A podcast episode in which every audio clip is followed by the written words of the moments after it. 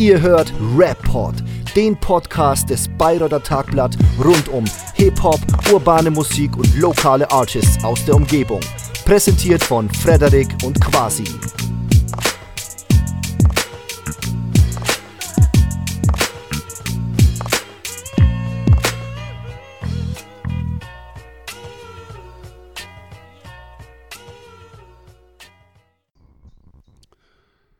Herzlich willkommen zu Folge 2 des Rapport. Mein Name ist Frederik Eichstätt vom Bayreuther Tagblatt und heute natürlich auch wieder hier mit mir zusammen ist der Quasi. Servus Quasi. Ja, hallo, servus, äh, liebe Rapport-Hörer. Ja, wir haben jetzt die zweite Folge äh, gemacht und äh, ja, wir haben einen sehr interessanten Gast äh, eingeladen, der auch echt äh, viele interessante Sachen erzählt hat. Und äh, der junge Mann heißt Kid38. Und ähm, ja, war eigentlich ein sehr interessantes Gespräch, oder? Was sagst du? Ja, natürlich. Ähm, der tritt ja auch auf beim Uni-Festival am 15.06. Unter anderem auch neben Zugezogen Maskulin und anderen Künstlern. Das kann man natürlich den, den Websites entsprechend entnehmen. Wir verlinken das auch nochmal. Wir selber haben uns hier auch eingefunden auf dem Campus der Uni Bayreuth, sitzen hier ein bisschen rum. Ähm, sprechen schon mal so ein bisschen, wollen schon mal so ein bisschen vorausblicken. Später natürlich noch das Interview über eine halbe Stunde, also fast eine Dreiviertelstunde gesprochen mit Kid 38. Ähm, und da gibt es dann auf jeden Fall auch noch ein bisschen was zu sehen. Wir haben auch noch ein Video gemacht, beziehungsweise zwei. Eins kommt mit der Folge, eins kommt dann nochmal separat, ein paar Tage später. Ähm, da könnt ihr dann auf jeden Fall auch noch ein bisschen mehr zu ihm erfahren. Und wirklich sehr interessant, ähm, sehr interessanter Freestyle, auch zusammen mit Quasi.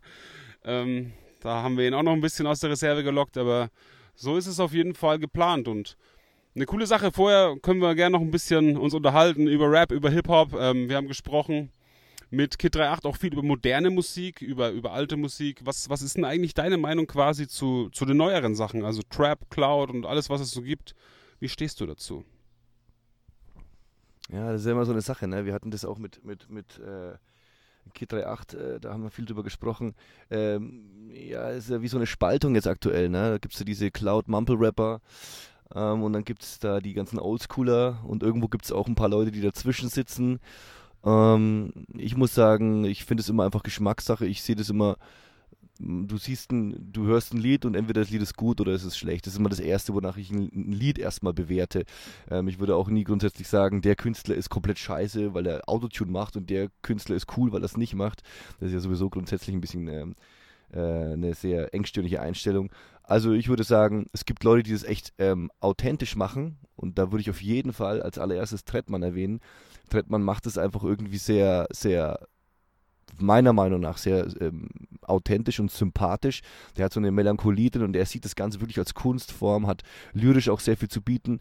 Und dann gibt es halt wieder auch so ein paar Leute, die das halt ausnutzen, dieses Autotune-Dings und äh, äh, ja, ich würde schon sagen, ein bisschen auf den Zug aufspringen und das einfach als Popmusik verkaufen. Ne? Du, du, weißt genau, was du machen musst. Ähm, einfache Lyrics, ähm, Autotune macht deine Stimme natürlich noch viel geiler als eh schon, äh, als sie vielleicht überhaupt niemals sein wird, so eher.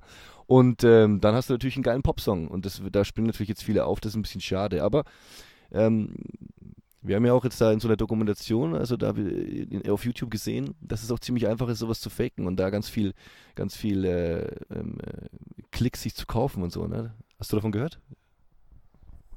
Äh, ja, da habe ich natürlich davon gehört. Da gab es dann auch von Jan Delay ein Statement, der sich dazu geäußert hat und, und da auch um Qatar angesprochen hatte, sich dann im Nachhinein entschuldigt hat dafür auch.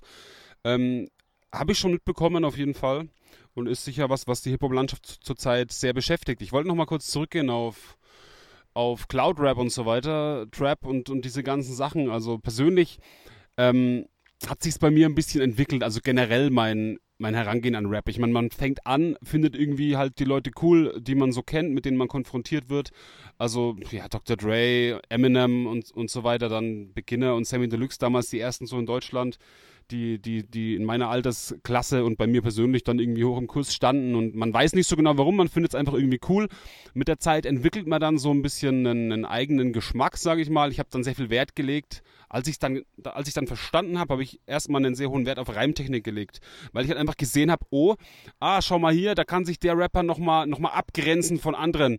So, indem er da mehrere Reime hat pro Zeile und dann vielleicht auch Doppelreime oder Dreifachreime, sehe ich, ah, der, der es mehr drauf als die anderen und deswegen feiere ich den mehr als andere. Also so war es bei mir. Ist jetzt zum Beispiel Jonesmann jemand gewesen ist, so um 2005 rum, der, der mich sehr geflasht hat. Also viele Reime, ich meine, textlich äh, dann immer ein bisschen Abstriche, auch Zweckreime gewesen, aber das war mir damals eigentlich egal. Ich habe einfach gesehen, wow, der hat super viele Reime pro Zeile und, und bringt es flüssig rüber. Das, das habe ich sehr gefeiert. Oli Bagno war dann noch jemand, ähm, der, der dann auch so Double-Time-mäßig und so Alliterationen und andere Stilmittel eingebracht hat, was ich damals dann auch schon gecheckt habe, was mir dann auch sehr wichtig war. Und, und da war mir der, der normale Mainstream so ein bisschen zu platt. Ähm, danach kam dann so eine Phase, eben doppeldeutige Vergleiche und so weiter, wie sie Snagger und Pillard und Kollega und, und dergleichen damals viel gebracht haben und etabliert haben, eben auf dem großen Markt um die Ecke gedacht irgendwie und, und Texte eben. Also Texte ist auch was, was, was mir eine sehr lange Zeit sehr, sehr wichtig war. Also da ging es mir mehr um die Texte als um die Musik. Also da gibt es ja Morlock Dilemma zum Beispiel und, und ähnliche Künstler, die sich auf dem Level auch nochmal enorm abheben können von der Masse und auch nochmal enorm zeigen, was man eigentlich so textlich und, und technisch eigentlich verpacken kann. So, jetzt habe ich ziemlich lang ausgeholt. Nach, nach all diesen Kriterien dürfte mir so diese neue Musik, Cloud Rap, Mumble Rap, wie auch immer man es nennen will, nicht gefallen. Aber über die Jahre hat sich da bei mir auch ein bisschen was geändert, weil an sich das Wichtigste ist ja einfach, dass man mit dem Kopf nickt, wenn, wenn, wenn, der, wenn der Beat kommt oder, oder, oder dass man die Musik irgendwie fühlt. Und mittlerweile, ich, ich lege nicht mehr unbedingt Wert auf, auf Reimtechnik oder so, weil wenn, wenn jemand fünf Stunden drüber nachdenkt, kann irgendwie jeder einen vierfach Reim finden oder einen achtfach Reim oder so. Darum geht es ja gar nicht und das macht das Ganze irgendwie zum Teil auch sperrig. Also es kann es cool machen, aber es kann es auch sperrig machen, wenn man einfach merkt, okay, da hat er jetzt irgendwie einen Reim gebraucht und jetzt kommt da irgendwie ein achtfach Zweckreim oder so, aber irgendwie cool ist es trotzdem nicht, Aussage ist trotzdem keine drin oder so. Bei diesem Cloud Rap finde ich, ähm, geht es äh, auch meistens weniger um die Aussagen. Also da muss man den Text irgendwie fast schon wirklich so halbwegs ein bisschen ausblenden. Es geht einfach irgendwie um das Gefühl, was transportiert wird und um und um das Gefühl einfach. Also von Rin zum Beispiel gibt es ein Lied, das heißt, ähm, ich will, dass du mich brauchst oder so. Der wiederholt eigentlich das ganze Lied nur, ich will, dass du mich brauchst, will, dass du mich brauchst, will, dass du mich brauchst. Aber irgendwie, irgendwie verstehe ich das Lied so. Ähm, er sagt zwar immer dasselbe, Text absolut nichts Besonderes, also gar nichts in, in keinster Hinsicht, aber das Lied funktioniert irgendwie als Lied. Also man kann sich irgendwie anhören, also ich zumindest, ich würde es mir jetzt nicht persönlich daheim fünfmal hintereinander anhören oder so, aber äh, ich, ich kann Aspekte dessen schon verstehen und da gibt es halt dann auch Künstler in der neuen Musikart und Musikrichtung, die mir gefallen. Ja. Trettmann ist natürlich auch jemand, den du genannt hast. Ich finde auch, ähm, El Guni hat, hat von, von den äh, Sounds, die er benutzt, also dieses Verspacede, dieses ist halt einfach was, was nicht jeder hat. So diese Weltraum-Sounds irgendwie so. Das, das ist, erzeugt ein eigenes Stimmungsbild, einen eigenen Sound, der, der nicht abenteuerlich ist, aber der, der Interesse bei mir hervorruft und der mich, der mir ein Hörerlebnis beschert, was ich anderswo nicht habe. Ähm, ich muss auch zugeben, da kannst du vielleicht auch mal wieder was dazu sagen, nachdem ich jetzt hier sehr lang geredet habe. Ähm, ich bin auch einer der, der wenigen, der sehr, sehr wenigen Leute, die Herr Sorge gefeiert haben, weil da ist auch viel Autotune dabei. Ähm, aber was, was, was mich daran irgendwie fasziniert hat, es war irgendwie ein stimmiges Gesamtbild. Klar, ich konnte mit, mit, mit der Schminke, die, die Sammy Deluxe damals irgendwie dran hatte und diesem Hut und, und was auch immer nichts anfangen. Aber irgendwie war, war es so stimmig in sich geschlossen. Es waren viele Sounds dabei, die man so aus normalen Liedern nicht kennt. Und das hat für mich irgendwie einfach gepasst. Und deswegen kann ich unter das Album auf jeden Fall einen Haken machen. Herr Sorge, ja, das, also muss ich ehrlich sagen, Herr Sorge habe ich gar nicht so weiter verfolgt. Ich habe das ein paar Mal so reingehört. Ähm, da war auch viel Autotune, da hast du recht, ja.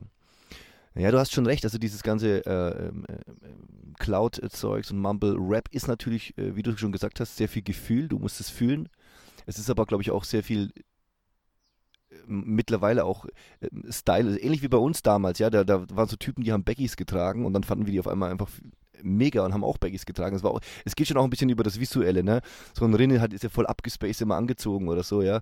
Und ich glaube, das ist, oder, oder auch jetzt hier, ähm, was weiß ich, wie heißen die alle? Äh, jetzt habe ich gerade jemanden im Kopf gehabt. Hm. Ja, also ich glaube, es ist viel über Style und über, über, über diese, das ist, ein, ist schon ein bisschen größer als nur die Musik. Ähm, aber du hast recht, wenn der, wenn der Beat angeht, dann muss einfach der Kopf nicken. Und das ist dann, ist dann manchmal einfach auch so. Man muss das Lied immer ich finde, man muss ein Lied immer einzeln betrachten, Lied, wenn das Lied gut ist, ist es gut. Und ähm, du hast auch, da, da, muss ich dir auch vollkommen recht, ich habe es bei, bei, bei Rin, auch bei Monika Bellucci gecheckt. ich habe das, also ehrlich gesagt, am Anfang habe ich überhaupt nicht verstanden, das Lied. Ich wusste nicht, was er, oder habe das überhaupt nicht, ähm, ähm, die, die Kunstform dahinter nicht verstanden. Und dann habe ich äh, einfach gemerkt, die haben einfach eine ganz andere Art, äh, Dinge auszudrücken. Ähm, es, ist, es ist einfach etwas Neues. Und äh, ich finde, man muss dem Ganzen eine Chance geben. Man muss halt jetzt einfach nur gucken, wie weit ist es jetzt noch Rapmusik? Äh, ist es noch Rapmusik? Irgendwie ja schon. Es hat seine Wurzeln auf jeden Fall darin. Ähm, das ist so das, was ich denke. Ist, ich finde eigentlich schon, dass es eher Popmusik ist, ne? Ähm, mit, mit Wurzeln in der Rapmusik vielleicht. Urbane Popmusik, wenn man so will. Irgendwie sowas. Ähm, äh, aber da gehen ja wirklich auch die Meinungen auseinander. Da, da, da finde ich, da kann man auch sich jetzt nicht wirklich festlegen. Also ich könnte mich da auch nicht festlegen. Ich finde manches gut, manches auch nicht. Auch nicht. Ich habe damals angefangen mit, mit Blumentopf, weil du gesagt hast, du findest es gut mit, mit äh, äh fandest es damals gut mit diesen Reim. Reimtechnik und das ist auch was, wo viele, äh, wo man sich auch streiten könnte darüber. Was macht jetzt einen guten Rapper aus? Muss ein guter Rapper äh, wie Kollega Reimketten ohne Ende haben, wo sich äh, fünf, sechs Silben reimen? Oder äh, muss er eine Aussage haben? Oder muss er einfach nur Authentizität haben, wie jetzt ein Haftbefehl zum Beispiel, äh, der irgendwie dann für die ganzen Kids damals auf der Straße die richtige Authentizität hatte und dann äh, so die Kredibilität hatte, ja, und dann einfach reingehauen hat deswegen. Ähm, weil raptechnisch hat Haftbefehle einfach nicht wirklich viel zu bieten. Ne? Ähm, ja, das ist immer das, da kann man sich eben drüber streiten. Ähm, bei mir war es damals so, die erste Band, die mich wirklich geflasht hat, die ich rauf und runter gehört habe, das war damals einfach Blumentopf, da komme ich einfach nicht dran vorbei. Äh, das waren halt Jungs genau wie wir und die haben genau die gleichen Geschichten erzählt, wie wir sie erleben und ähm, da waren keine Reimketten und da waren auch keine, keine hm, das war, das war damals einfach, die haben uns genau aus Seele gesprochen und das war damals ähm, äh, der Grund, warum wir das auf und runter gehört haben und auch, auch äh, ähm, bei Sammy war es sehr ähnlich, auch und bei den Beginnern und so. Das waren dann so Geschichten, die die dann auch immer erzählt haben, die, die uns auch passieren hätten können oder sogar passiert sind, ja. Ähm, da ging es um so ganz banale Sachen einfach. Ne, ne? Und ähm, ich glaube, ähnlich ist es heute auch. Die, die, die Kids identifizieren sich einfach gut mit den, mit den, äh, mit den neuen Musikern. Ähm, ja, problematisch wird es natürlich nur, wenn es um so um Drogen und sowas geht. Ne? Wenn, dann, wenn dann die ganzen Kids das hören, das finde ich dann schon ein bisschen problematisch. Da muss man schon ein bisschen aufpassen. Wenn Moneyboy halt nur über Lean und über Heroin äh, rappt, dann finde ich es schon ein bisschen problematisch. Aber ansonsten muss man den ganzen Neuen einfach eine Chance geben und äh, äh, das auch ein bisschen äh, versuchen zu integrieren in die Hip-Hop-Szene. Aber gut, wie gesagt, die Meinungen gehen da sehr auseinander. Äh, ja, auf jeden Fall. Und ich meine, das mit den Drogen gab es ja früher auch. Also ähm, gerade Eimsbusch Basement und Sammy Deluxe war ja auch immer mit, mit Drogen, also Gras, Kiffen ähm, ziemlich, ziemlich gut dabei, ähm, hat das auch verbalisiert.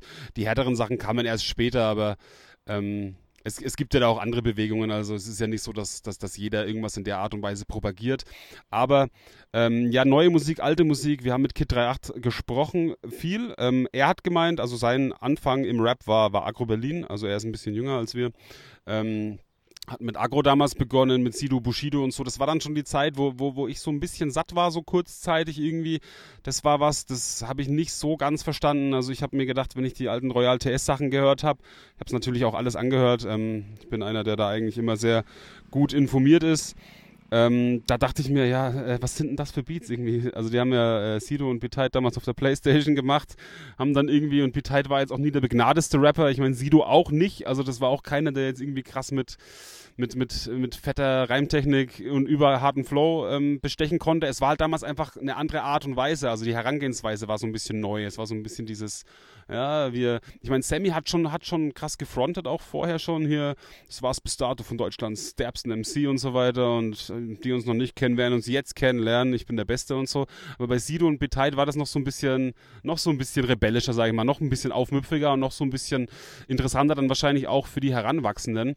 Mm, du hast vorhin mal kurz die Frage in den Raum geworfen, was macht eigentlich einen guten Rapper aus? Also um was geht's? Und ich denke, also man kann es nicht auf ein oder auf zwei oder auf drei Grundskills festlegen. Ich denke, es, was ich vorhin gesagt habe, wenn der Kopf nickt, dann nickt er. Also so ist es an sich. Ich meine, man kann jeden Rapper technisch analysieren und man kann sagen, welcher Rapper technisch besser ist als der andere. Das ist messbar, wie in der Mathematik oder so. Man kann die Reimketten zählen, man kann die Reimsilben zählen, man kann die Wortspiele zählen, man kann die Vergleiche zählen. Solche Sachen kann man machen. Aber was man nicht kann, ist eben sowas einzufangen wie, äh, ja, Musikalität, also wie musikalisch ist was, wie, wie, wie, gut ist ein Beat. Ich meine, gut, den machen die Rapper auch nicht selber, von daher sind die ja auch darauf angewiesen, was sie bekommen oder was sie ihm dafür ausgeben wollen, sich einen zu zahlen. Von daher es ist schwierig. Letztendlich muss das Gesamtpaket stimmen und das war das eben, was ich auch irgendwann mal ähm, gecheckt habe eben. Früher hatte ich gesagt, ja, pff, der hat ja nicht mal Doppelreime, der hat ja nicht mal Dreifachreime, der hat nicht mal zwei Reime pro Zeile, den höre ich gar nicht. Also es war wirklich so 2004, 2006 rum oder so, war das so meine Meinung.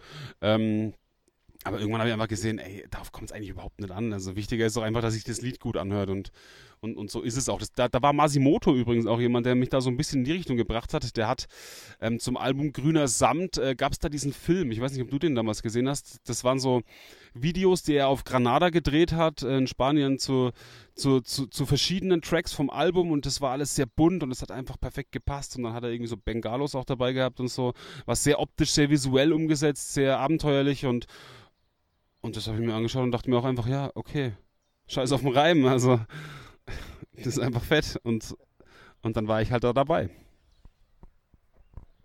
Ja, genau so ist es. Also man muss Rapmusik einfach fühlen und ähm, es, die Bandbreite bei Rapmusik ist mittlerweile so, so riesig. Du, du, du kannst, du, es ist einfach ein riesiges Genre mittlerweile. Es ist gewachsen und es wächst weiterhin und du kannst, du, du kannst dich einordnen, wie du willst. Wenn, wenn dann kommt auf einmal ein neuer Track um die Ecke, den du nie gedacht hättest, äh, der, dass er dir gefällt und auf, auf einmal taugt er dir voll. Also ich glaube, das ist einfach, ja, Rapmusik muss man fühlen und das ist eigentlich, könnte quasi, so quasi, ein bisschen ein Fazit sein. Ähm, ja, ich, äh, an diese ganzen Akkusachen erinnere ich mich auch gut. Das war damals die Zeit, wo wir eben nur auf Hamburg, Stuttgart und sowas waren und München und so. Das war unsere, unsere Gegend der Musik. Und wenn jemand aus Berlin kam, dann war das sofort Optik oder Akro. Und das war überhaupt, ich war auf diesem legendären Splash damals, wo, wo Sido aufgetreten ist, ich glaube, mit, mit Harris zusammen. Auf diesem Splash war ich und habe von, von Weitem auf die Bühne geguckt und er wurde mit Flaschen beworfen. Und dann ist er von der Bühne mit dem Satz, ihr miesen Wichser und ist dann irgendwie, also es war schon, war schon eine krasse Sache und dann, das hat er neulich auch in einem Interview mal wieder erwähnt, dieses, dieses, diesen Splash. Ähm, das war einfach, da hat sich, da hat es schon, da hat das erste Mal sich Rap schon so ein bisschen gespalten, ja. Und ähm, jetzt ist eben wieder wie so eine, ich, ich möchte jetzt nicht ständig von einer Spaltung reden, aber es ist ja irgendwie auch eine Spaltung. Jetzt ist es eben wieder so an, an so, einem, so einem Scheidepunkt, wo man dann sagen muss, ist es jetzt noch Rap, ist es nicht mehr und äh, ist was ist real und was nicht. Das ist ja sowieso die Grundfrage immer, was ist real. Aber hey, ganz ehrlich, wir haben es jetzt vorhin schon gesagt, man muss es einfach fühlen, man muss es, man muss es gut finden, die Musik. Und ich denke, äh, damit, äh, ja, damit würde ich es eigentlich auch belassen. Ja. Ja, letztlich ist es ja auch egal, ob es Rap ist oder nicht. Wenn es cool ist, ist es cool. Also wenn jetzt ein Lied von Oasis cool ist, kann man es ja auch hören, auch wenn es kein Rap ist. Und wenn jetzt irgendein Lied von irgendeinem Trap-Artist oder so einem gefällt, dann ist es ja auch wurscht, ob es jetzt eher Rap ist oder eher Pop. Also wenn das Lied gut ist, ist es gut. Ne? Das ist, denke ich mal, ein ganz gutes Fazit. Ähm, bevor wir jetzt zum Interview kommen, noch mal ganz kurz, wollte ich noch mal mit dir über Reime sprechen. Wir haben Reimtechnik angesprochen. Ähm, für die, die es vielleicht nicht wissen, also es hören ja vielleicht nicht nur Hip-Hop-Fans zu, sondern auch Leute, die so am Rande das Ganze verfolgen. Mal ganz kurz, also Normale Reime sind ja jedem bekannt, wie auch in Gedichten. Man kann Haus auf Maus reimen oder so. Aber irgendwann will man sich natürlich abgrenzen und man kann natürlich auch Haus, Boot auf Ich hau die Maus tot reimen. Dann hat man zwei Wörter hintereinander, die sich reimen. Und dieses Spiel kann man natürlich weiter treiben bis zu acht, neun, zehn Wörtern, wie viel man halt in den Satz passt, bis dann ganze Satzreime entstehen. Noch dazu ist es natürlich wichtig zu wissen, ähm, dass die Worte sich auf dem Papier nicht immer so reimen müssen, wie sie es dann tun. Also du in Freestyles häufig, ein Reim, den du häufig verwendest, ist quasi auf Party. Da würde dir wahrscheinlich jeder, äh, der keinen Rap hört, sagen, das reimt sich ja gar nicht. Aber gerade im, im, im Laufe des Takts und wenn mehr Silben dazukommen, dann geht es eigentlich wirklich eher um die Vokale und, und um die Worte, wie sie ausgesprochen werden, ob sie sich reimen, oder? Ja, sehr richtig. Ähm, man hört es auch in alten Gedichten. Ähm, äh, jetzt, äh, was weiß ich, Schiller, Goethe, die haben, die würden jetzt nie in, ähm, wenn man jetzt quasi Party nimmt, ja, die würden nie äh, diese, diese zwei Worte verwenden, weil das eben ein S und ein T mit drin ist und das, das überhaupt nicht funktioniert. Aber wenn du äh, viel zu erzählen hast, das ist ja so bei Rappern, die haben einfach auch mehr zu erzählen als Sänger, denn, denn oder müssen mehr erzählen, so muss man sagen. Du, du packst ja viel mehr Reime in, in, in, in, äh, in deine Texte als jetzt Sänger, weil Sänger können ja durch die Töne, die sie singen, ähm, die Silben viel länger ziehen und haben wiederholen auch oft ähm, ähm, ähm äh, nicht Refrains, äh, Strophen so hast du als Rapper einfach, musst du sehr viel erzählen, 16 Takte, manchmal 32, wenn du ein ganzes Lied machst, dann hast du noch ein Refrain. Also du hast so viele Re äh, ähm, Reime, dass du natürlich schon ein bisschen ähm, ähm, das Spektrum erweitern musst und dann reimt sich eben auch mal quasi auf Party. Ich habe aber auch gemerkt, das muss ich kurz dazu sagen, dass es jetzt auch übergeht in, in, in also in, in normale, ich habe jetzt so, so Kindergedichte, neuere Kindergedichte, weil ich ja auch im, im, im Jugend- und Kinderbereich arbeite, ähm, gelesen und tatsächlich wird das jetzt mittlerweile schon so ein bisschen übernommen. Ich weiß nicht, ob es durch Rap kommt, aber ähm, ab und zu gibt es das schon mal, dass man sowas macht, ne? Aber grundsätzlich ist, hast du recht, quasi auf Party kein wirklich äh, perfekter Reim, ne? Aber im Rap schon. Ja, vor allem, es, es ist auch so, also ich finde es auch wirklich nicht schlechter, wenn man, wenn man solche, ich sag mal, unreinen Reime hat. Weil, weil wenn du dann irgendwie acht Silben hast, ich meine, es wurde eigentlich alles auch schon mal irgendwie gereimt. Also quasi auf Stasi hast du wahrscheinlich irgendwie, nachdem du drei Wochen gerappt hast, hast du den Reim gefunden und hast den Reim gebracht. Aber irgendwann halt mal andere Reime zu, zu finden und eine andere Verbindung zu knüpfen, ist halt einfach dann auch interessanter. Also ich, ich will lieber äh, Leute hören, die, die, die irgendwie abenteuerliche Reime haben, die mal um die Ecke denken und mal irgendwie dann Worte kombinieren in einer Art und Weise, wie sie sich dann gut reimen, als, als dass ich jetzt zum 20. Mal Flow auf Show höre oder, oder Rap auf, ja, Crap oder Trap oder was es da sonst noch so gibt. Ja, es ist eigentlich alltäglich mittlerweile. Also wenn du in der Rapmusik sowieso, aber auch in, in Popmusik und so, wenn du äh, dir Max Giesinger oder, oder was weiß ich, wie heißen die alle da, die Vincent Weiss und so, die alle anhörst, äh, die nehmen auch solche Reime mittlerweile. Ja, ähm, und das ist einfach, weil du einfach mehr mehr Spielraum hast, Geschichten zu erzählen, ganz einfach. Und es reimt sich, meiner Meinung nach reimt sich trotzdem gut genug, um es zu verwenden. Und äh, ja, kann man schon machen, finde ich, kann man schon machen.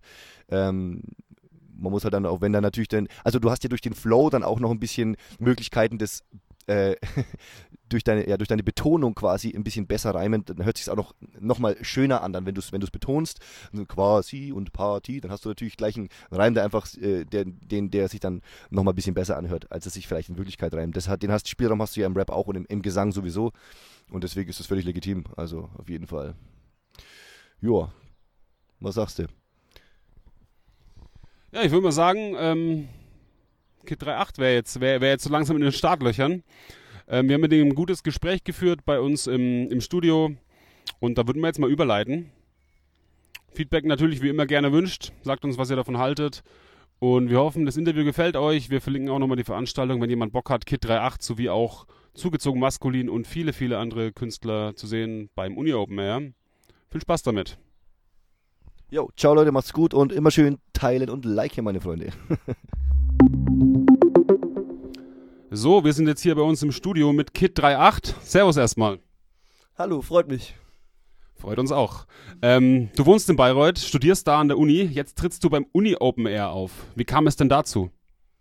Mm, es sitzt ein recht guter, äh, das stimmt gar nicht, sehr gelungen. Es sitzt ein Bekannter von mir äh, in dem Komitee und äh, der kam besoffen auf einen Geburtstag, auf dem ich auch war und hat gemeint, ey, du machst doch, du machst doch Rap-Musik, oder? Ich so, ja, ja, mach ich, mach ich, mach ich sogar sehr gern. Ja, ey, willst du auf dem Uni Open Air auftreten? Und ich meinte, ja, klar, kann ich machen, würde mich sogar sehr freuen. Wir haben dann auch gar nicht mehr geregelt. Ich weiß bis heute nicht genau, wie lange ich auftrete, weil ich ihn bis jetzt erst zweimal getroffen habe und zweimal war er strunzvoll. Aber ich trete auf. Super, du bist ja auch aufgetreten, also wenn wir mal über die Vergangenheit reden, unter anderem letzten Samstag im Glashaus. Äh, was kannst du uns denn dazu sagen? Wie, wie war da das Publikum? Ähm, sind da genug Leute da, die sich für Untergrundrap interessieren? Mm, ich würde sagen, ähm, 50% der Leute, die da waren, waren meine Leute. Aber ähm, es, waren, es war eine Menge dafür, dass es eben Rap ist in Bayreuth, weil es gab jetzt auch lange Zeit, also Desto Nesher kennt man ja noch, das sind ja noch Namen, ähm, aber es gab jetzt lange Zeit nicht so viel Untergrundrap in Bayreuth. ähm, aber es waren auch Leute da, die kannten mich nicht. Die hatten gedacht, das ist eine Freestyle-Session im Glashaus. Also da haben wir gerade äh, Mic-Check gemacht und dann kam einer vorne und gefragt, so, wann kriegen wir denn jetzt eigentlich die Beats, wo, äh, dass wir drauf rappen können? Und dann ich meine, wie, wie kommst du denn da drauf? Ja, um 12 Uhr kriegen wir doch Beats und dann können wir battlen. So, nee, also ich krieg Beats und ich rap dann da drauf aber ihr rappt nicht. Und äh, die sind dann auch da geblieben, glücklicherweise. Und die haben mir auch danach rückgemeldet, dass sie es geil fanden. Und das freut mich natürlich immer. Also jede Person mehr, die sagt, ich finde deinen Scheiß geil. Das ist halt Balsam für die Seele, ne? Ja, das glaube ich natürlich. Ähm, das heißt, du wirst also noch nicht so wirklich anders wahrgenommen auf dem Campus oder hast du schon so kleine, kleine, kleinen Fame-Status ein bisschen? Wie, wie sieht's aus mit den, äh, mit den Mädels und überhaupt? Äh, äh wird man da schon ein bisschen anders wahrgenommen oder ist es noch nicht so? Mm, also ich habe einen, er würde sich selbst bezeichnen, größten Fan, der ist aber kein Student, den sehe ich ab und zu mal so in der Stadt. Ähm, mit dem habe ich ja nicht viel zu tun. Also solche Leute gibt es anscheinend auch. Ähm, aber ich kriege davon eigentlich wenig mit. Also mein enger Freundeskreis, auch die Leute, mit denen ich zusammen wohne, die mich viel inspirieren für die Musik, ähm, die, die belächeln das so ein bisschen so, also gar nicht im negativen Sinne, sondern äh, die ziehen mich schon ein bisschen damit auf, dass man mich auf der Straße dann, ey, Kid 38, ich sage immer so, psch, psch, psch. also nicht, dass mich jemand kennt, aber äh, wenn dann nachgefragt wird, dann musst du dich immer erklären und das finde ich immer ätzend. Ich finde Musiker sein, ähm, hört genau nach der Musik auf, so für mich. Ab dem Zeitpunkt, wo das Mikrofon aus ist und ich mache keine Musik mehr, dann bin ich, bin ich der witzige Andi von nebenan, dann bin ich nicht mehr Kid 38 und dann ist es immer ziemlich schwer, in die Rolle einzusteigen, äh, wenn jemand gerne gerade Kid 38 hätte, besonders wenn du noch nicht so groß bist und die Rolle noch nicht so, ähm, wo es eigentlich noch keine Rolle ist, wo du einfach selber Musik machst, nur unter einem anderen Namen, da finde ich es immer ein bisschen schwer. Ja, das ist natürlich klar. Äh, ist nachvollziehbar. Neben dir spielen auch zugezogen maskulin auf dem Uni-Festival. Äh, hast du irgendeinen Bezug zu der Band? Weißt du, was die so für Mucke machen? Wie findest du die? Gibt es da irgendwelche Berührungspunkte oder ist das jetzt überhaupt nicht so dein Ding? Oder äh, wie sieht's da aus? Ähm, ich kenne zugezogen maskulin, aber ich glaube, da hört es auch auf. Also ich kann behaupten, ich kenne sie. Ich habe bestimmt auch schon ein, zwei Lieder gehört. Ich bin allerdings ähm, ein richtiger Deutschrap-Noob. da muss ich mich leider outen. Also ich habe früher ähm, so, als ich 12, 13 war, das war meine Agro-Berlin-Phase. Ich glaube, da bin ich mit Rap in, äh, Rap in Berührung gekommen.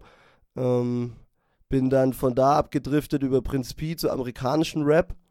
Dann kam System of a Down. Dann, dann habe ich gesagt, Rap, wir waren gute Freunde lange Zeit. Du musst jetzt kurz chillen, ich habe gerade jemand anderen. Und dann habe ich ganz viel System of a Down und sowas gehört. Und, und, und In Flames habe ich auch gehört. Mm, und dann bin ich tatsächlich zu Rap zurückgekommen über Freunde, äh, die äh, gesehen haben, dass ich FL Studio auf meinem PC habe. Und die dann gesagt haben, ey, lass doch mal so einen spaßigen Track machen zusammen. Ich bin, ja, wenn ihr Bock habt. Und dann haben wir gerappt. Das war, ich weiß nicht, der kommt bestimmt aufs nächste Album. Wir sind ja gerade dabei, die nächste Platte zu veröffentlichen. Die Lieder sind alle fertig. Die kommen jetzt auch auf dem Uni Open Air. Die waren jetzt auch im Glashaus mit dabei. Und da wird bestimmt, das ist in Planung als Bonustrack, dieses Lied mit drauf sein, das mich damals dazu gebracht hat, wieder zu rappen. Das heißt Eisbär. Das ist recht witzig. Das findet man auch bei mir auf der, auf der Cloud, in Soundcloud. Ähm, und äh, seitdem rappe ich wieder, aber ich bin wirklich ein kompletter Noob. Ich interessiere mich sehr wenig für Rap. Also jede Musik ist geil. Ähm, ich, aber Rap speziell. Ähm, ja, ich steige ab und zu mal ein, wenn es mal wieder ein paar Leckerbissen gibt, über, über die man nachdenken kann, wie jetzt das mit, ähm, dass man sich die Klicks über Hacker erspielt. Da gab es doch jetzt hier die große Schlagzeile. Oh, da geht mein Herz auf, wenn ich mir das angucke. Wie sich die Leute benehmen, das ist, äh, das ist einfach spaßig, das beste Comedy. Da bin ich dann wieder dabei, aber so von Musik her. Also was es auch Neues gibt, Zero, El Mero, Dinero. Keine, keine Ahnung, wirklich. Da kannst du mich, kann rauslassen. Ähm, Okay, also du hast angesprochen Agro Berlin, du hast Prinz P angesprochen. Sind es dann auch die Künstler, die, die dich so ein bisschen beeinflusst haben? Also ich denke, wenn man im Normalfall Rap macht, dann spiegelt man ja auch so ein bisschen das wieder, was man gehört hat. So. Ähm, hast du dir da irgendwelche Sachen abgeschaut oder, oder was hat dich beeinflusst irgendwie dann auch bei deinen Texten und bei den Liedern, die du machst? Mm, ja, ich würde sagen, das Fundament muss auf jeden Fall Agro Berlin gewesen sein, weil davor habe ich keinen anderen Rap gehört. Ähm, was mich aber am meisten inspiriert hat, würde ich sagen, besonders von meinen ersten Sachen, die ich gemacht habe, war Prinz Pi. Ähm, einfach, ich glaube, das war das erste, was sich mal so richtig mitgenommen hat. Agro Berlin, besonders wenn du noch jünger warst, das war halt, haha, die sagen Ausdrücke und es ist hart und es ist geil und ich höre es laut auf meinem Handy auf der Straße. Oder damals noch nicht auf dem Handy, sondern halt, ne, hast du irgendwie deinen Ghetto-Blaster dabei gehabt, wenn mal ein Freund einen aufgetrieben hat. Ähm, aber Prinz Pi war dann so das erste, ähm, wo ich gemerkt habe, ey, die Musik gibt mir ein bisschen mehr als nur eben außen rum zu lungern und sich das anzuhören, sondern die höre ich auch gerne mal alleine in meinem Zimmer und ich mache mir auch gerne mal Gedanken drüber. Und ähm, das war zu einer Zeit, da war ich damals äh, im Heim. Also es war so eine karitative Einrichtung, wo du dann da mit neun anderen Kids warst. Und es war super geil für mich, das Erlebnis zu haben, dass es Musik gibt, die einfach nicht nur sagt, jo, fickt euch alle, sondern die auch sagt, ja, es, es, gibt auch Lösungsansätze und die kann ich in Texte verarbeiten, ohne dass, dass, dass ähm, es den Anspruch hat, mich zu belehren. Irgendwie, das war so der Gedankengang ein bisschen. Und ähm, als ich dann tatsächlich angefangen habe, Musik zu machen und zu rappen, meine ersten Texte geschrieben habe mit 16, 17, dann, ich glaube, ich, glaub, ich habe im Endeffekt nur Prinz Pi-Texte nachgeschrieben, neu angeordnet. Ähm, Und danach würde ich sagen, kam ganz viel. Also ich habe mich dann eingearbeitet, das mache ich immer so, wenn mich was interessiert, ich kann mich eigentlich für alles begeistern, dann gucke ich mir erstmal auch alles Mögliche dazu an. Und dann bin ich auf den Ghetto Boys hängen geblieben. Die sind äh, aus dem Süden von Amerika, das ist schon ein bisschen länger her als Agro Berlin. Und ich habe auch damals nicht so gut Englisch gekonnt. Also ich bin erstmal schön auch in der 5. Klasse wegen Englisch durchgerasselt, habe die wiederholt. Aber ich fand die Beats, fand ich super geil. Also ich habe das richtig gefeiert. Und dann ist so eine interessante Mischung aus, ähm, ich, ich mag dieses Boom-Bappige, ich mag diese, diese roughen Kicks, Snares mag ich gerne. Ich mag aber auch das bisschen Nachdenkliche von Prinz Pi und da, da schwapp ich eigentlich immer die ganze Zeit hin und her. Der eine Song wird mal sehr nachdenklich, äh, sehr ernst, der nächste Song wird komplett inhaltsentleert dann auch gerne, weil leider halt dann auch die Wurzeln von, ich verstehe nicht, was die reden, aber mir gefällt die Musik kommen. Und äh, da schwanke ich immer so ein bisschen hin und her. Und ich mag das auch so. Okay, jetzt bist du hier in Bayreuth am Start, wie man sagt. Ähm, machst dir deinen Mix. Ähm, unter dem Banner jetzt von Purple Mind Records. Das ist ja das Label, das jetzt gegründet wurde. Und ich sag mal, wenn man sich jetzt in Bayreuth mal umhört, äh, ist der Name wahrscheinlich vielen Leuten kein Begriff. Ähm, erzähl uns halt ein bisschen was dazu. Also wie kam es dazu und was macht ihr, was vertreibt ihr und wer, wer, ist so dabei neben dir noch? Was kannst du uns da sagen? Okay, also Bourbon Mind Records ist entstanden im Jahr 2018, letztes Jahr, ja. Also die Idee nicht, aber die offizielle Anmeldung. Und ähm, das sind zwei gute Freunde. Ähm, den einen davon kenne ich über mein Studium, mit dem habe ich äh, Karten gespielt, Magic habe ich mit dem gespielt. Ähm, und daher kannte ich den und er kannte mich und hat von mir grob was gehört. Der hat zusammen mit einem guten Kollegen von ihm, der BWL studiert hat und so ein bisschen Sounddesign studiert hat, hat er zusammen ein Label gründen wollen. Also die Idee gab es schon die ganze Zeit. Sie hatten halt bloß keine Artists, ähm, mit denen sie dieses Label gründen können, weil nur ein Label ohne irgendjemand, der da was drin tut, ist halt auch ein Witz. Und ähm, dann habe ich irgendwann in WhatsApp eine Nachricht bekommen. Das war kurz zu meinem Geburtstag, es müsste im Mai 2018 gewesen sein, äh, wo mir Sascha, den ich eben besser kannte vom Studium, geschrieben hat, so, hey, du machst doch Musik, stimmt doch, oder? Ja, klar, ich mache Musik. Ähm, ja, wir, wir machen, wir haben da so eine Label-Session, komm mal vorbei, wir suchen gerade ein paar Interpreten, hast du da Bock? Äh, lass doch mal testen. Wir haben uns dann zusammengesetzt, wir haben auch richtig, wir haben auch wirklich richtigen Bullshit produziert. Also das, das sind Sachen, die habe ich bestimmt noch irgendwo auf dem Rechner, die kannst du dir nicht anhören. Aber da kannten wir uns auch noch nicht so gut. Ich finde es auch sehr schwer mit Leuten, die du nicht so gut kennst, ähm, sofort geile Musik zu machen. Da musst du dich erstmal ein bisschen rantasten. Wie ist der so drauf? Auf was hat der Bock? Was kann der so? Was kann ich so? Was kann ich dem da noch mitgeben?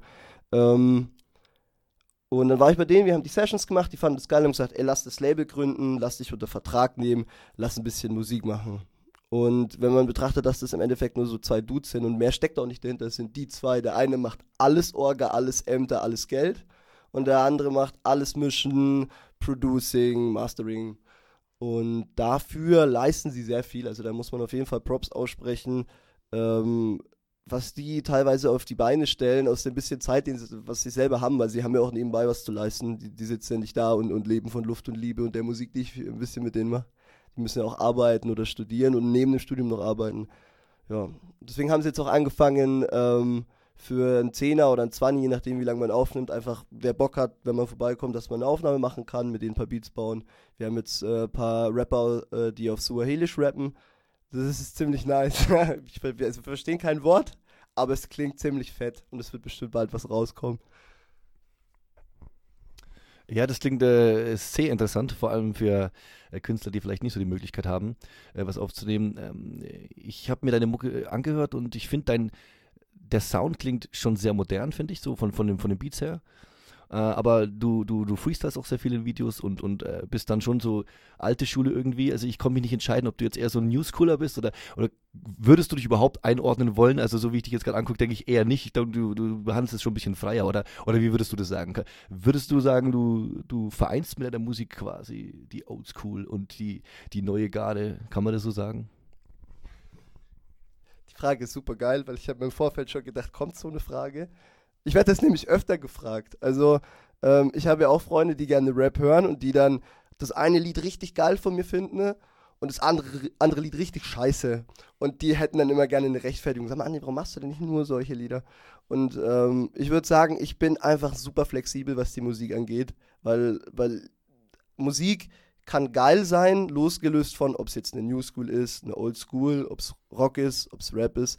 Ähm, wenn ich Musik anhöre und es gibt mir irgendwie was, so ich kann da mitfühlen oder, oder es ist super authentisch oder es lässt mich abdriften auch, je nachdem, warum ich Musik gerade höre, dann ähm, ist das gute Musik für mich. Und da gibt es dann auch überhaupt keine Basis, auf der ich da diskutiere, ob das jetzt geil ist. Also ich habe als Beispiel, ähm, ganz neues Beispiel gewesen, ich, Juju und äh, Anne, Anne Mar Kanterei, schau wie gut ich bin in, ja genau, wie gut ich bin, Anne Mai Kanterei, Musik.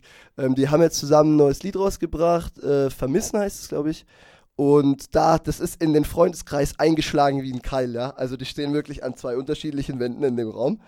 Ähm, und die einen sagen halt, ah, oh, Annemai Kanterei, der, der ist doch so der kleine Lost Boy mit der Gitarre, das ist die gute Musik. Wenn er so eine Musik macht, kann ich ihn nicht mehr ernst nehmen. Das ist nicht schön. Die anderen sagen dann, ja, ist doch geile Musik, ist doch geiler Flow und Juju Rap doch mal richtig geil und davor was. Und ich denke mir, Klar ist das ein zweiakkordiger Beat. So, ich ich habe versucht, das auf Ukulele nachzuspielen, weil ich fand das Lied jetzt auch nicht schlecht. Und dann kam ich mir ein bisschen dumm vor, weil es ist, glaube ich, nur A, Moll und, und F. Also wenn ich es jetzt richtig im Kopf habe, das kannst du halt nicht spielen. Stell ich mir der Ukulele hin und spiele zwei Akkorde, so, dann, dann nicht läuft für blöd.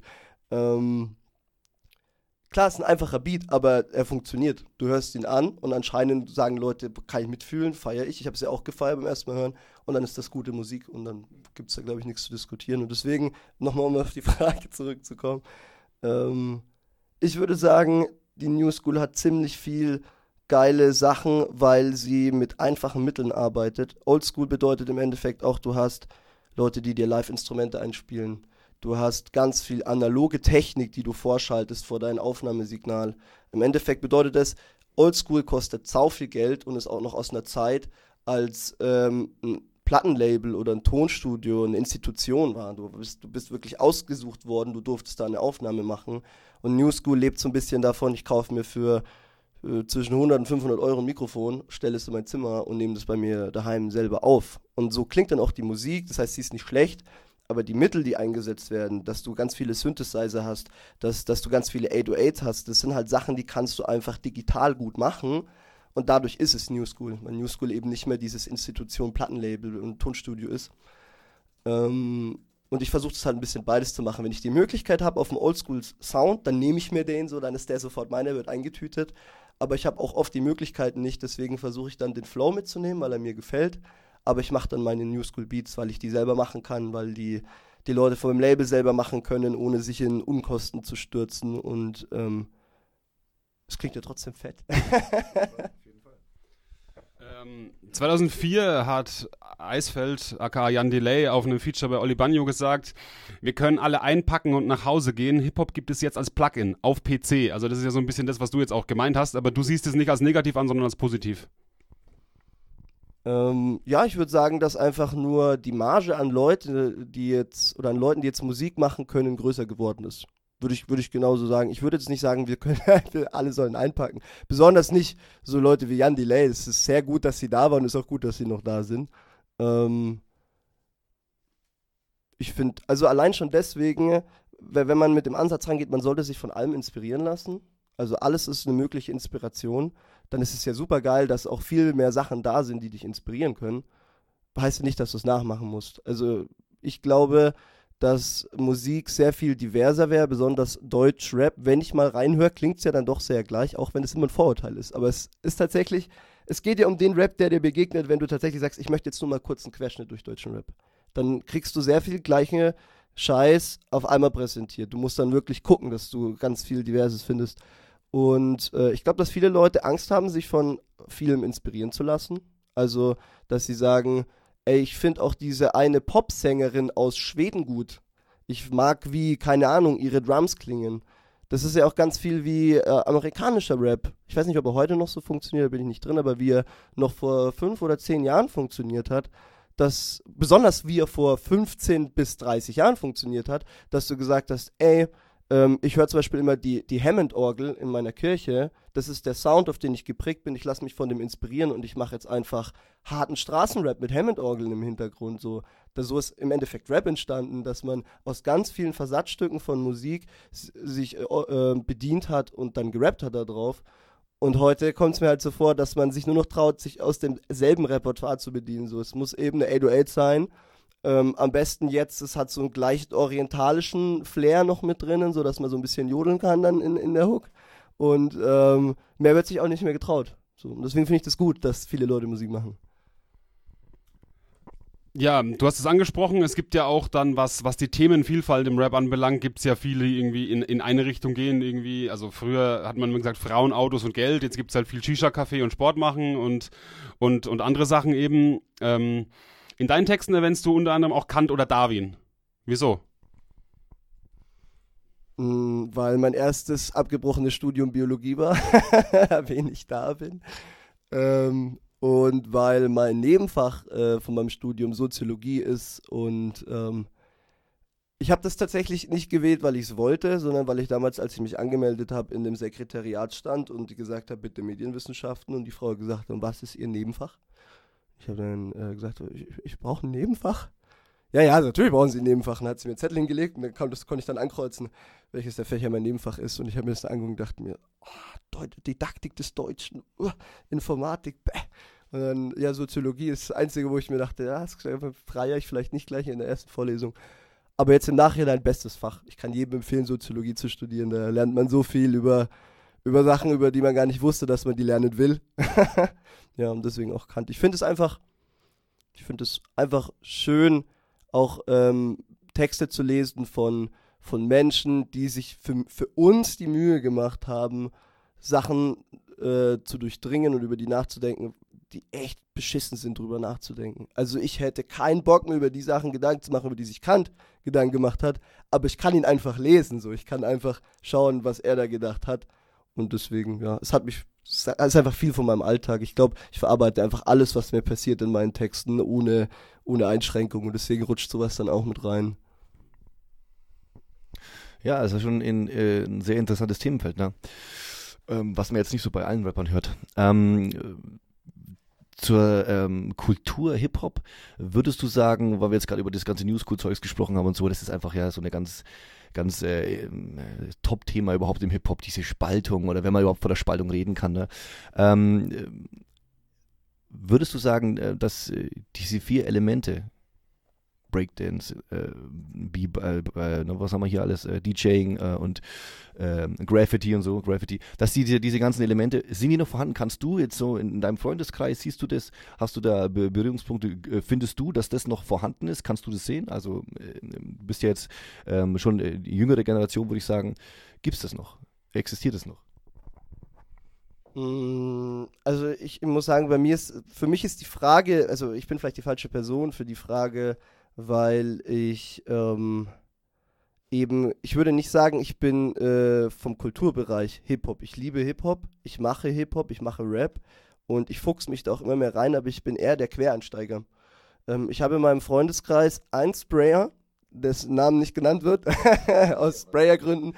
Ähm, ich habe, also DJing macht ja jeder. Es ist nicht mehr das DJing, das es früher war so. Ich glaube, die Geschichte des DJings war ja auch so ein bisschen, dass du eben jemanden hattest, der Master of Celebration, so, der die Leute angefeuert hat im Club, dass es abgeht, äh, bis der dann halt auch mal das Mikrofon genommen hat und ein paar Reime gespittet hat und auf einmal gab es Battle Rap. Also das ist auch eine super Geschichte, kann man sich gerne mal reinziehen.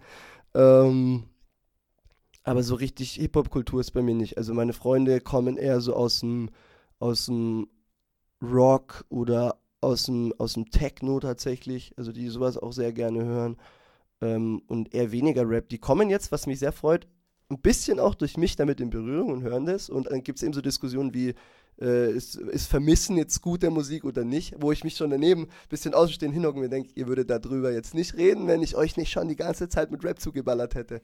Ha, nee. Ähm, ich bin Quereinsteiger. Ich, ich bin erst mit 18, 19 mit Kultur Hip-Hop in Berührung gekommen. Davor habe ich halt Rap gehabt, aber ich war im Heim und da wurde sehr, sehr streng reguliert, mit was man in Kontakt kommt. Also ich bin mehr so das Pädagogikexperiment einer gesamten Erziehergeneration. Da war wenig Sprayen, da war viel, viel, viel zu früh Zigaretten rauchen heimlich hinter der Kirche, aber das mehr konntest du dir dann fast schon wieder nicht mehr leisten, weil die dich so an der kurzen Leine hatten, dass die dir eine Woche Zimmerarrest draufgedrückt haben und dann hast du dich, dann hast du dich geärgert, ja. Okay. Ähm, ja, du bist ursprünglich aus Bamberg. Und äh, ja, meine Frage wäre, ähm, bist du, war das dann in der Zeit, also als du zu Rap gekommen bist, äh, mit diesen 18, 19 Jahren, warst du da schon in Bayreuth oder warst du da in, in welche Station war das in deinem Leben? Also äh, hast du Kontakt zur Bamberger äh, Rap-Szene, Hip-Hop-Szene, hast du da irgendwelche Berührungspunkte? Wieder, wieder eine sehr schöne Frage. ähm, ich war noch in Bamberg. Ich habe mit ähm, 18, nein, das stimmt gar nicht. Oh Gott, war ich spät dran. Ich habe mit 20 Abi gemacht. Oh Gottes Willen. ja, ich habe mit 20 Abi gemacht, da war ich noch in, in Bamberg. Ich bin auch noch ähm, ein halbes Jahr danach in Bamberg geblieben. Das heißt, als ich dann so mit 18, 19 das Rappen angefangen habe, ähm, da war ich noch in Bamberg und ich war sehr schlecht connected. Wie gesagt, bei mir lag das einfach ganz viel daran, dass ähm, ich nicht einfach abends rausgehen konnte, beziehungsweise da konnte ich es dann, aber davor, ich konnte nicht einfach abends rausgehen und sagen, ich ähm, ich treffe mich jetzt mit Person X oder Y und, und wir rappen ein bisschen oder wir reden über Mucke, sondern ich hätte davor eine Woche äh, vorher einen Antrag stellen müssen, dass ich zu dieser Person gehe mit den Nummern der Eltern dieser Person, dann hätte mein Erzieher da angerufen und dann, äh, also das war, das war keine Spaßeinrichtung, das war schon für die schwer Erziehbaren, das war das Etikett, das wir trugen. Da war, da war da nicht viel mit Treff und als ich dann mit 17 aus dem Heim rausgekommen bin, kurz vor meinem 18. Geburtstag, äh, habe ich mir dann eine Wohnung gesucht. Das war, war ich in der 10. Klasse, ja, mit 20, aber war ich in der 10. Klasse. Und da war dann der Zeitpunkt, wo ich mal rausgegangen bin, wo ich gesagt habe, ey, ich mache Musik, ich habe Bock, mich mit Leuten zu treffen. Und du hast gemerkt, die waren alle schon connected, die hatten alle sehr wenig Bock auf einen, weil man kannte einen nicht so.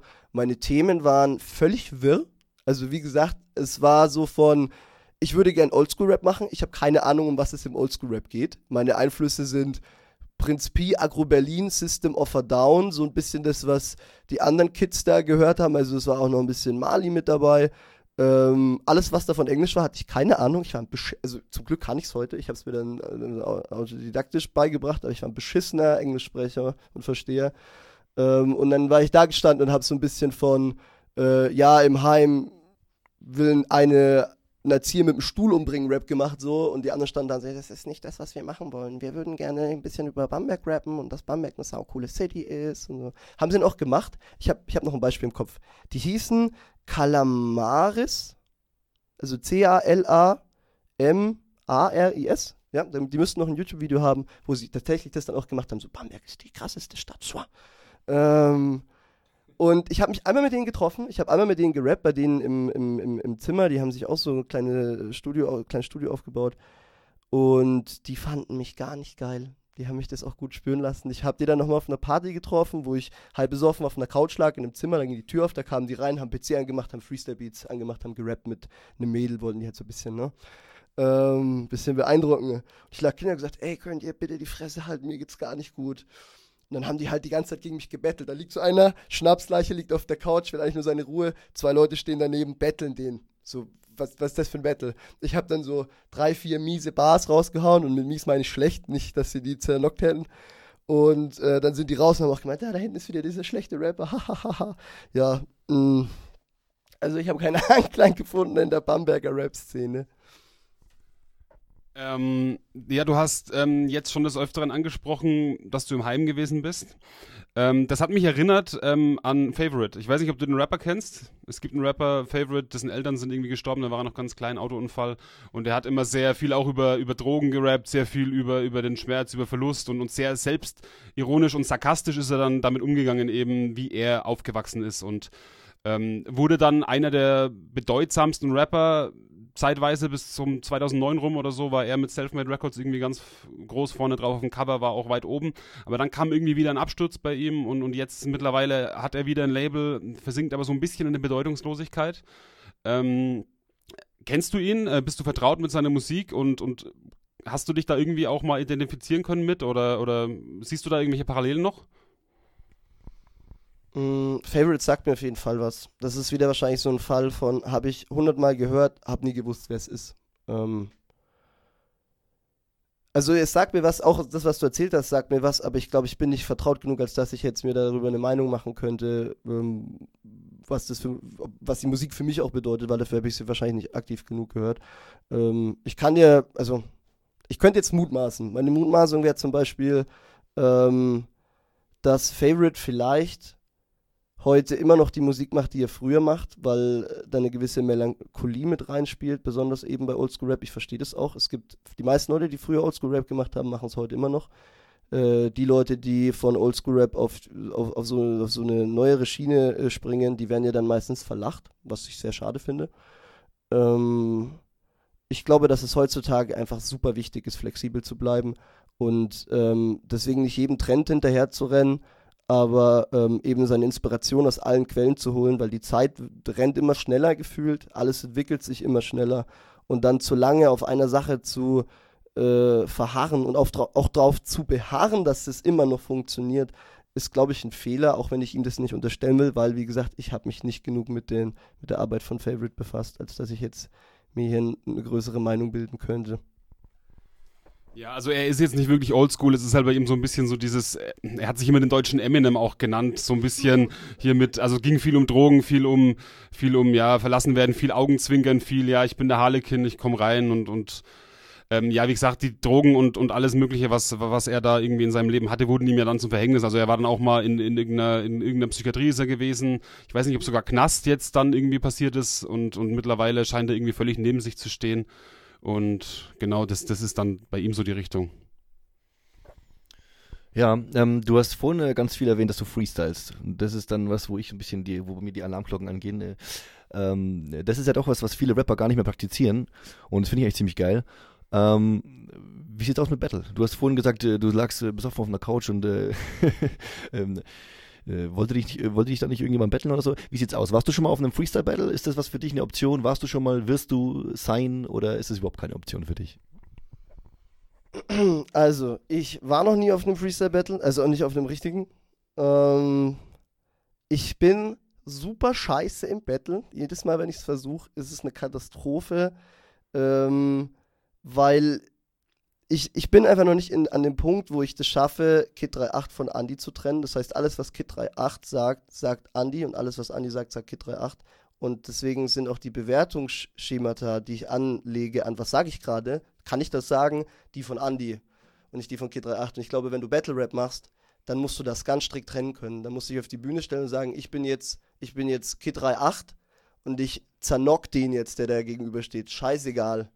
Ähm, ich würde aber auf der Bühne stehen und sagen, ich bin Andi und Andi würde jetzt doch niemals seine Mutter irgendwie beleidigen. So, Andi mag Mütter, Andi mag Leute, Andi mag Leben.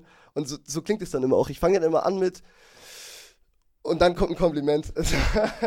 und deswegen ist nicht so gut. Ich kann es mir aber in Zukunft vorstellen. Ich müsste es halt ein bisschen mehr üben. Ich glaube, das kommt eben automatisch. Ich, hab jetzt, ich bin jetzt gerade in der Phase, wo ich mir eben Gedanken mache, was trenne ich eben äh, von, von Andi und was nicht. Zum Beispiel, wenn man sich die Frage stellt, ähm, wie möchte, also möchte ich eine Musikerkarriere haben und wie möchte ich die gestalten und wo soll die hingehen, dann muss man sich, glaube ich, im, davor schon im Klaren sein, wie viel möchtest du eben ein, eine, eine Rolle sein. Das ist ja super wichtig. Ich glaube, wenn du von Anfang an sagst, ich, äh, ich, ich kann eine Rolle sein, ich kann eine Bühnenrolle sein, ich kann ein, ein, ein, ein Konstrukt sein ähm, dann kannst du, glaube ich, sofort durch die Decke gehen. Ja? Dann, kannst du, dann kannst du eben auch genau das machen, was alle machen, weil es dir egal ist, weil du dich damit nicht identifizieren musst, weil du bist ja jemand anders zu dem Zeitpunkt. Und äh, kannst du dann von mir aus 700.000 Klicks kaufen, die restlichen 700.000 kommen von allein, weil dann ist es ja immer bekannt. Ähm, aber ich, ich bin einfach noch nicht so weit. Vielleicht in Zukunft, vielleicht wenn es ein bisschen größer ist und ich mich damit arrangiert habe, dann vielleicht ein Battle Rap, aber bis jetzt noch nicht. Okay, na dann, also Battle Rap momentan noch nicht, aber was ja momentan schon was für dich ist, sind Tracks, also Lieder machen. Ähm, wir haben uns mal die Arbeit gemacht, wir haben uns mal ein bisschen durch dein, durch dein Repertoire geklickt und haben jetzt mal ein paar Punchlines mitgebracht von dir. Und äh, mal schauen, ob du noch weißt, aus welchem Lied die sind und ob du uns vielleicht noch ein, zwei Sätze dazu sagen kannst. Ja, ist bestimmt lustig. Also, wir fangen mal an mit der ersten, wir, wir fangen mal an mit der ersten Punchline. Ähm, also sind, ich würde eher sagen, sind Zitate, aber gut, jetzt schauen wir mal. Sind Zitate eher. also, ihr hört mich heute rappen, doch kommt der Text von gestern. Welches Lied war das? Eiskalt. Welches Lied war das? Das ist vom Luther Tape. Es kann nur vom Luther Tape sein, weil das ist das einzige Tape, das ich bis jetzt veröffentlicht habe. Ähm, Soundcloud inbegriffen. Oh, dann wird schwer. Dann könnte es sogar von Soundcloud sein. Boah, bei dem bin ich echt überfragt. Du müsstest mir noch den nächsten Reim drauf geben. Dann wahrscheinlich. Ja, dann müsste ich mir selber geben. Das ist der Text von gestern. Ähm ja, löse lös mal bitte auf. Also das, äh, das Lied hieß Normaler Tag. ja, ja da, da, ich möchte zu dem Lied noch was Ja, eben, das wollten wir auch noch fragen. Ähm, dieses Lied ist entstanden als ein Uni-Projekt. Deswegen ist es auch super hart, dass das die erste Frage gleich ist. Ähm, wir haben ja an der Uni auch Sound designt und dann kam meine Dozentin zu mir und gesagt, Andi, mach mal ein Lied. Und das war so eine Semesteraufgabe. Ich habe es dann in einer Woche gemacht. Ich habe es mir auch danach nicht mehr so oft angehört. Das war so ein, was beschäftigt mich gerade? Fatz, Text hingeschrieben, Beat gemacht, hochgeladen, abgegeben, Uni-Projekt zu Ende. Also ich glaube, es war wahrscheinlich das schlechteste Lied, mich das zu fragen. Weil das habe ich für die Uni gemacht. Okay, dann machen wir mal Nummer zwei. Dein Swag-Level ist Grillenjäger. Das ist der Lockpicker. Nochmal? Okay. Äh, kannst du uns zum, zu, zu der Line was sagen? Ähm. ja, äh, also. also dafür muss man wissen, dass da muss man richtig weit ausholen. Mein Freundeskreis, zumindest ein großer Teil von meinem Freundeskreis, sind richtige Anime-Fans. Anime-Fans, ja. Ähm, ich gucke Animes rauf und runter. Ich glaube, ich gucke mehr Anime, als ich, als ich irgendwas anderes gucke tatsächlich.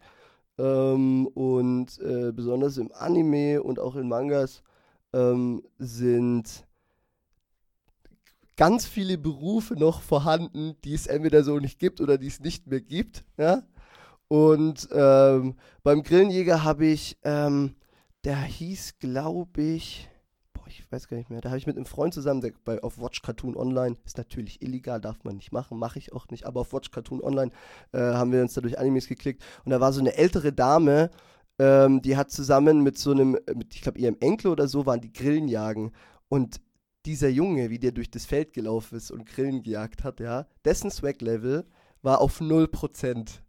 Und ähm, das ist dann, wie gesagt, ich baue alles ein, das wurde dann zu einem Reim. Und ich weiß, ich weiß, dass man das dann vielleicht nicht unbedingt versteht, wo so ein Reim herkommt, aber ähm, das ist genau das, was mir Spaß macht. Dass dann jemand mich fragt, woher kommt dieser Reim und ich darf das dann erzählen. Ja, deswegen fragen wir ja, ne? Ähm, nächste Line wäre: Mein Leben war Windows, Systemfehler. Das ist Jabba, oder? Ist es Jabba? Ist es nicht? Also, unserer Ansicht nach ist es Update. Ja, es ist Update. Fuck, die sind aber auch gleich. Also, ähm, boah, ich bin echt ein Noob, ne? Ich lerne, also meine Texte ähm, lerne ich tatsächlich schwerer, als ich sie schreibe. Ähm, ich kann sie sehr gut am Stück rappen. Ich könnte sie wahrscheinlich sehr schlecht, was ich gerade lerne, in einzelnen Zeilen rappen. Aber ja, es ist, es ist natürlich Update. Es ist natürlich Update. Wollt ihr zu Update was wissen? Gerne. Ich, ich rede jetzt einfach mal drauf los. Update ähm, war das erste Projekt, das ich mit dem Label hatte, wo sie gesagt haben, ähm, wir machen jetzt ein Lied zusammen und wir machen ein Musikvideo dazu. Und dann haben wir den Beat gemacht und der war scheiße. Dann haben wir noch einen zweiten Beat gemacht und der war wieder scheiße. Und dann haben wir erst mal eine Zeit lang gar nichts gemacht. Und dann hat Basti, der, äh, nein, nein, nein, es war gar nicht Basti. Es war ein Kollege von uns, der gar nicht beim Label gearbeitet hat. Ähm, der hat Basti, der für mich die Beats auch macht, ähm, der hat den angeschrieben und gesagt, ich habe einen Beat gemacht, willst du mal anhören? Und er hat den angehört und gesagt, ey, der ist super fett. Den Beat, den feiern wir. Wir würden den gerne benutzen. Da wusste ich noch nicht, dass ich den gerne benutzen würde, aber er wusste das schon. Ähm, und dann habe ich einen Anruf gekriegt, bin ins Studio gekommen und er hat gesagt, das ist dein Beat, darauf machst du jetzt was. Und ich habe dann losgeschrieben. Also der Text ist auch ein Versatzstück aus Texten, die ich davor schon geschrieben habe, wo ich gewusst habe, da will ich noch Zeilen verwenden. Und neun Sachen habe ich einfach an einem Rutsch das mal durchgeschrieben. Und wir haben das aufgenommen und die Leute fanden es geil. Und ähm, da habe ich noch einen sehr guten Kollegen aus dem Studium gehabt, der Kevin Koch. Der macht jetzt auch mit Kochfilms selber Karriere. Ähm, der hat gesagt, ich drehe dir da ein nices Video, ich habe da auch eine Drohne und dann sind wir auf dieses alte Gebäude gekraxelt im Industriegebiet in Bayreuth gegenüber vom ähm, Netto, da beim Real in der Umgebung ist so ein altes, verfallenes Gebäude. Ähm, da, da, wurden wir auch zweimal verwiesen, also wir sind rein. Dann kam ähm, äh, das erste Mal Polizei, die haben dann gesagt, nee, nee, nee, ihr müsst gehen, ihr dürft hier nicht sein, ihr habt keine Aufnahmegenehmigung. Dann haben wir uns wieder reingeschlichen, äh, dann hieß es wieder, die Polizei kommt, dann sind wir wieder raus. Da war aber gar keine Polizei. Ähm, und äh, dann sind wir wieder rein und dann ist irgendjemand über den Hof gelaufen und gesagt, äh, Entschuldigung, wir wollen hier nur was drehen. Was macht ihr für die Uni oder was? Ja, ja, okay, dürft ihr. Und dann so, ja, okay, danke, wir sind, wir sind schon ein paar Mal rausgegangen, jetzt dürfen wir hier bleiben. Und dann haben wir da äh, gedreht, auch schön mit Weißwurstfrühstück in der Früh um 7.30 Uhr auf dem Dach, das war ziemlich geil. Ja, eine Line noch? Ja, gerne. ähm, wie soll ich Liebe finden, wenn man selbst zu lieben hasst? Welches Lied ist das? Windmühlen? Ist das Windmühlen? Oder verkacke ich schon wieder? Nee, tatsächlich. Volltreffer. ja, es ist Windmühlen. Haben wir auf Soundcloud gefunden. Ja. Ist jetzt nicht auf irgendeiner EP drauf, glaube ich, ne? Willst du was dazu, kurz dazu erzählen, oder? Ich würde dafür kurz eine Frage zurückstellen. Fandet ihr Windmühlen geil? Ich fand Windmühlen eigentlich schon ganz gut, ja. Aber das ist ja immer Geschmackssache. Also ja. bei Liedern spaltet sich ja. Also ich fand es eigentlich ganz cool. Nur, nur wenn, wenn ihr eine Line draus bringt, besonders wenn es nicht so auf der Platte ist. Ich, mich freut es immer, weil das sind ja die, die Hidden Treasures, die irgendwo rumfliegen, die keiner hört. Ähm, Windmühlen ist das Kind meiner Anime-Vibe-Phase. Ähm, ich mache ja, also um zu verstehen, warum ich auch rappe, muss man wissen, dass ich ganz am Anfang nur Beats gemacht habe. Ich wollte überhaupt nicht rappen. Ich wollte Beats machen. Ich habe mit 16, hat das Heim zu mir gesagt, Andi, du darfst ein Hobby haben, also Sport war sowieso was anderes, du musstest irgendwie im Verein sein, du darfst ein Hobby haben, ähm, das mit PC zu tun hat, weil du kriegst in der Woche eine halbe Stunde PC-Zeit, darfst dann an dem PC oder deinen Laptop haben und da kannst du jetzt ein Hobby raussuchen. Und ich hatte da Geburtstag und äh, ich bin dann zum Thomann. Treppendorf ist ja jetzt auch nicht die Strecke von Bamberg. Mein Bruder ist auch Musiker, deswegen war ich da ein bisschen affin und bin dann da reingegangen und habe gesagt, was kann ich denn hier für 100 Euro haben? die haben mich belächelt und haben gesagt, also da sind die Pianos, da brauchen wir nicht hin. So, da sind die anderen Instrumente, da brauchst du auch nicht hin. Aber hier oben, da ist die Studioabteilung, da kannst du mal gucken. Dann bin ich da rummarschiert, habe mir einen gesucht und dann gesagt, ja, für 100 Euro bitte äh, ein Hobby. Und dann gemeint, ja, wir können dir hier so für 30 Euro zwei billige Nahfeldmonitore geben und dann kriegst du für 70 Euro oder für 60 Euro im Sonderangebot mit einem 30 Euro Mikrofon noch so ein kleines MIDI-Keyboard. Und dann habe ich mir Mag Magic Music Maker, hieß das so, das Ding? Habe ich mir geholt. Und dann ähm, habe ich eine halbe Stunde in der Woche immer ein Beat gebastelt. So, das habe ich dann über vier, fünf Monate gemacht.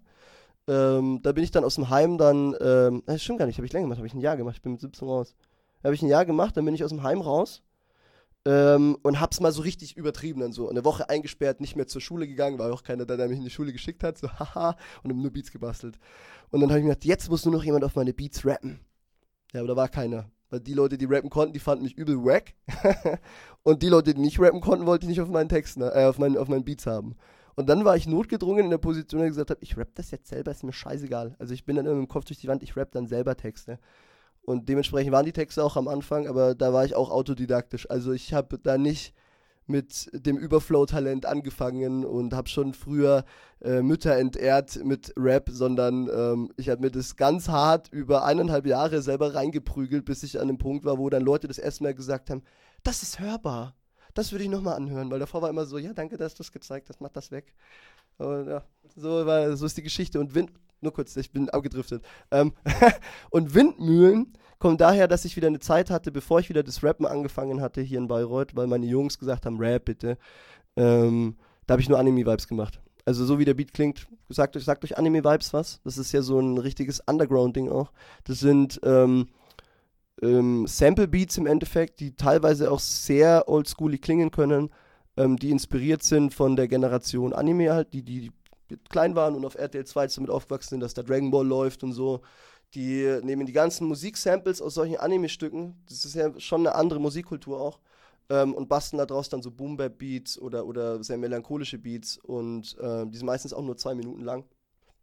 Und da habe ich selber welche gemacht. Und dann wollte ich aber rappen, das war genau die Zeit, wo es hieß, rap doch wieder. Dann habe ich einfach einen meiner alten Anime-Vibe-Beats genommen und habe da einen Text drauf geschrieben und das war dann Windmühlen. Ja, sehr speziell auf jeden Fall. Ich denke mal, dass dann die Leute, die beim Uni Open Air sind, dann auch eben sehr speziellen Live-Auftritt sehen können und dass es auf jeden Fall was sein wird, an was man sich vielleicht noch länger erinnert, als wenn man jetzt irgendwie nur so einen Einheitsbrei-Künstler hat, der, der eben ähnliche Beats hat wie andere Leute und ähnliche Texte hat. Hier gibt's spezielle Beats, spezielle Texte. Und deswegen kann ich mir gut vorstellen, dass es da wirklich auch für interessierte Leute was zu sehen gibt dann beim Uni Open Air. Wir sagen an dieser Stelle auf jeden Fall Dankeschön. Äh, war, denke ich, ein cooles Gespräch, was wir jetzt hier geführt haben, so fast eine Dreiviertelstunde. Ähm, war auf jeden Fall nice, da mal mehr zu erfahren. Und ja, wir wünschen viel Erfolg und bis dann.